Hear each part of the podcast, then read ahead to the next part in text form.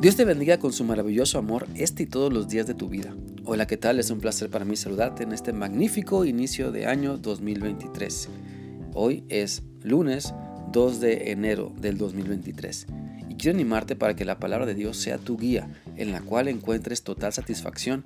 Así que pensando en esto, te animo para que continuemos meditando en lo que la Biblia dice en la segunda carta del apóstol Juan, que nada más tiene un capítulo, Vamos a leer el versículo 3. Este pasaje dice así. Que Dios el Padre y Jesucristo, Hijo del Padre, derramen su gracia sobre ustedes y les den misericordia y paz en verdad y en amor.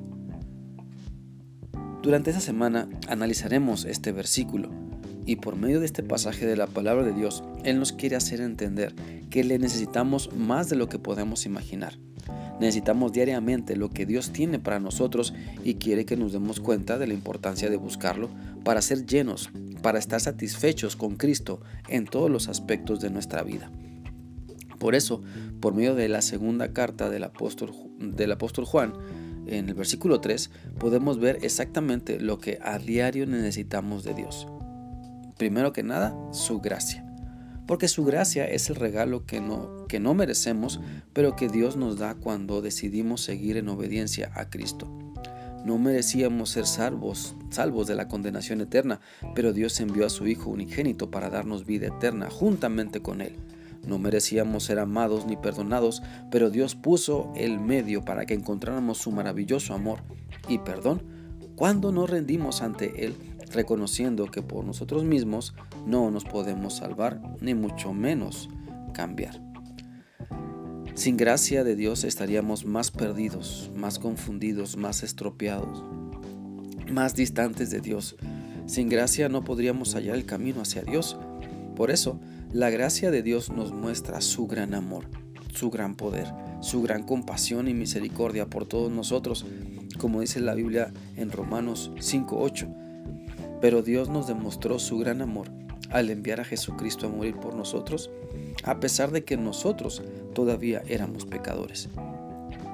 La gracia, mira, nos recuerda a una ambulancia gratuita, una ambulancia gratis que llega para tratar a alguien con una emergencia médica. Los paramédicos ofrecen gratuitamente asistencia a la víctima en el acto. Ellos administran gracia inmediatamente para los síntomas más serios. Luego introducen al paciente en la ambulancia gratuita, la cual está equipada para dar más gracia, más facilidades médicas para hacer frente al problema. Y mientras los paramédicos administran más gracia al paciente, la ambulancia marcha rápidamente al hospital donde aún más gracia le está esperando.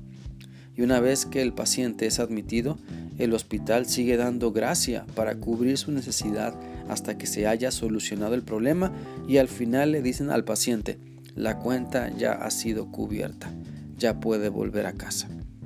Como dice el famoso himno, en los peligros o aflicción que yo he tenido aquí, su gracia siempre me libró y me guiará feliz a casa. Por lo tanto, hay que darse cuenta que necesitamos de la gracia de Dios. ¿Y cómo la obtenemos? Pues la Biblia dice que creyendo, aceptando como la única verdad lo que la Biblia dice, viviendo como si nuestra vida dependiera de ello, de las enseñanzas de nuestro Señor y Salvador Jesucristo. La Biblia dice también en Efesios 2, 8 y 9 lo siguiente, ustedes fueron salvos gracias a la generosidad de Dios, o sea, su gracia, porque tuvieron fe. No se salvaron a sí mismos, su salvación fue un regalo de Dios. La salvación no es algo que ustedes hayan conseguido, pues nadie puede decir que se salvó a sí mismo.